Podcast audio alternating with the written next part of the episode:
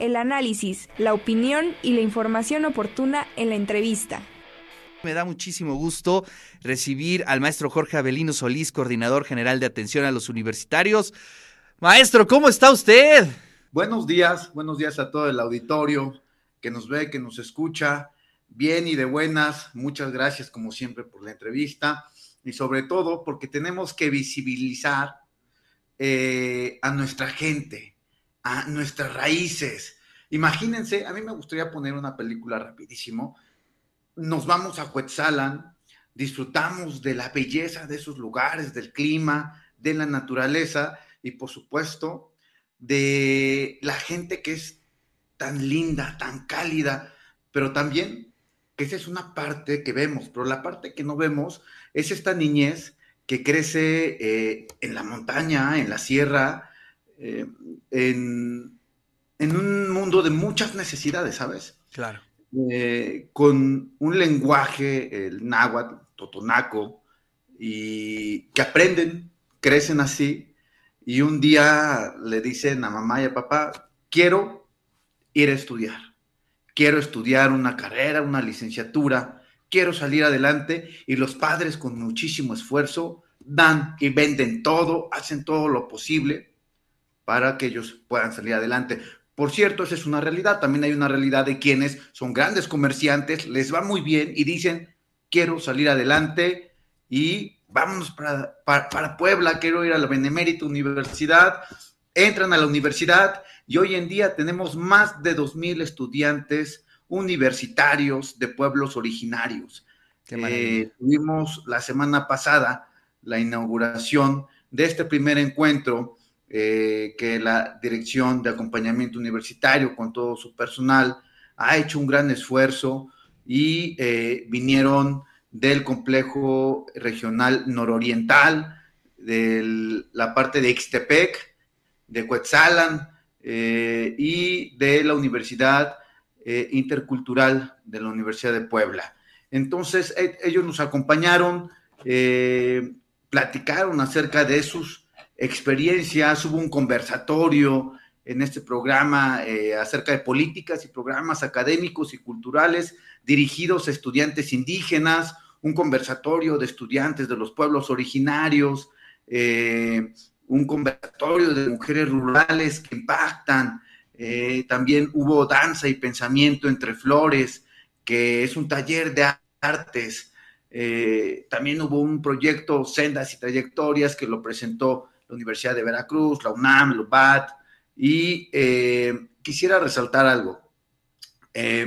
hubo un discurso muy bonito que a mí me encantó de una maestra que da clases en una prepa, en la prepa Benito Juárez, y su carta de presentación es que ella habla zapoteco y que ella es de Oaxaca y eh, dio su discurso con un intérprete, entonces ella hablaba muy bien el, zapoteco. y el intérprete en español y de verdad es que no tienes una idea qué hermoso es participar con estos eh, estudiantes, estos universitarios. Y bueno, ahí estamos viendo algunas pinturas de un gran artista el maestro Bernardino Cerqueda, que es, de es eh, maestro de arte y pintor muralista.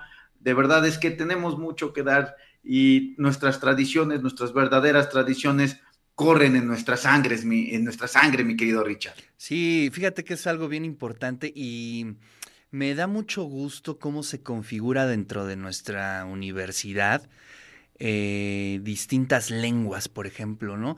Tú subrayaste el náhuatl, ¿no?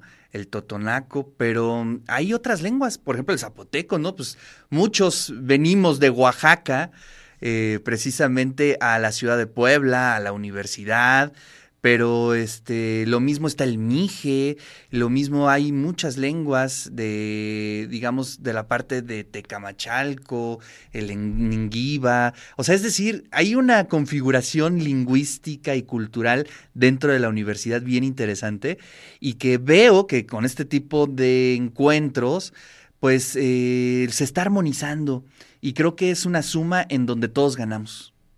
Por supuesto que sí, en realidad es que en Puebla Eh, la lengua más fuerte es el náhuatl, después está el totonaco, después el zapoteco, y ya nos vamos al mixteco, al mazateco, al popoloca, al zoque, tzotzil. O sea, hay, hay lenguas que de verdad eh, tenemos compañeros que lo hablan y, hay que rescatarlo, hay que aprender de ellos y sobre todo es gente bien bonita. A mí me ha tocado mucho convivir con muchos compañeros de pueblos originarios. Me encanta su comida, me encanta la naturaleza, me encanta su pensamiento, me encanta eh, las raíces que tenemos. De verdad es que es parte de nuestra historia esencial.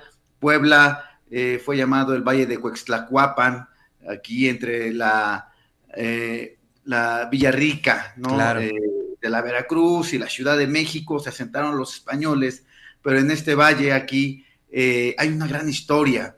Y, por ejemplo, en la Sierra Norte están las lenguas como el náhuatl, el totonaco o en la mixteca, ¿no? El, el, zapoteco. En realidad, por ejemplo, mi mamá es de Tepeji de Rodríguez, ahí cerca está Tepeji el Viejo. Y lo hemos ido a visitar, eh, las costumbres. De verdad es que hay mucho que aprender y de nuestros pueblos originarios y estas tradiciones que hoy en día tenemos vienen desde ellos, viene desde ahí. Esas tradiciones corren en nuestra sangre. Por ejemplo, el Día de Muertos. Sí. Eh, yo, las veces que he ido con mi mamá en Florar o mi papá, y ves los panteones llenos de flor, de música, de folclor, de comida, eh, ese es un muy buen punto, la comida, ¿eh?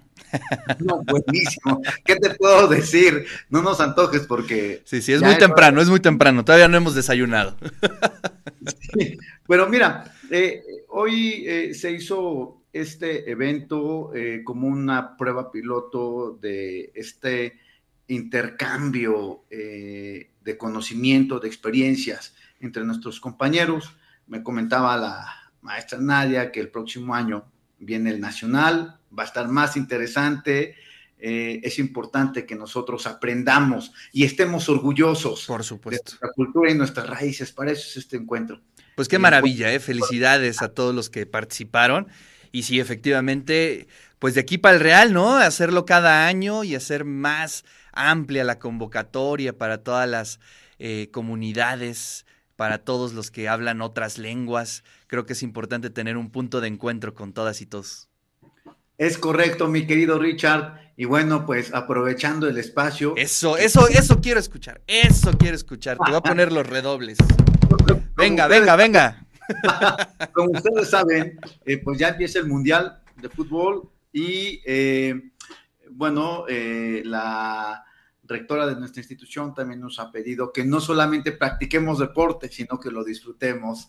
Y eh, quiero comentarles que eh, se va a habilitar el centro de convenciones de Ciudad Universitaria eh, con un aforo máximo de 750 personas y vamos a proyectar el partido de México. Entonces, hay dos fechas importantes donde vamos a estar eh, en la universidad, que es el martes 22, México contra Polonia a las nueve y media. y nos va a tocar aquí en el programa, ¿eh?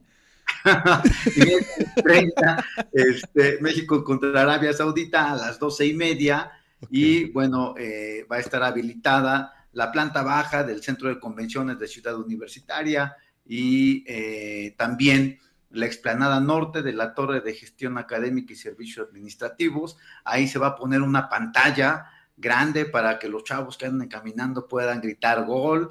Y también vamos a tener una pantalla grande en la explanada de la Facultad de Derecho, ¿por qué no?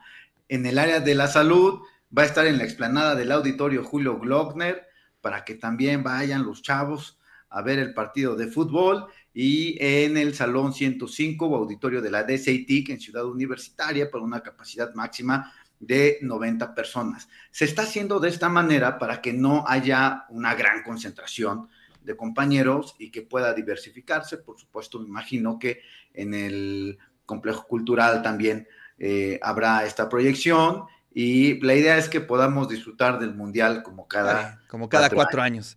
A ver si ahora sí, ¿no? Y yo, espero que ahora sí podamos eh, pasar a ese, siguiente. Mejor, mejor sin expectativas. Ya por aquí ya vamos a empezar a poner las veladoras, pero bueno, sin mucha expectativa, pero con veladora. ¿Qué te parece? Es correcto, mi querido Richard. vamos a vestir de playera, tacos y short. Pues sí. Ah, no importa, aunque sea los tres partidos nos los vamos a pasar bien, pero bueno, pues vamos a ver si se nos hace. Hoy, pues muchas gracias y enhorabuena por todas las actividades, bien por el fútbol y pues bueno, pues ya el próximo martes ahí nos estaremos saludando para ese partidazo que habrá en el Mundial. Y bueno, pues te mando un fuerte abrazo, Jorge. Gracias, mi querido Richard. Eh, les mando un fuerte abrazo y hacia una nueva cultura universitaria, como lo dice nuestra querida rectora. Buen día a todos.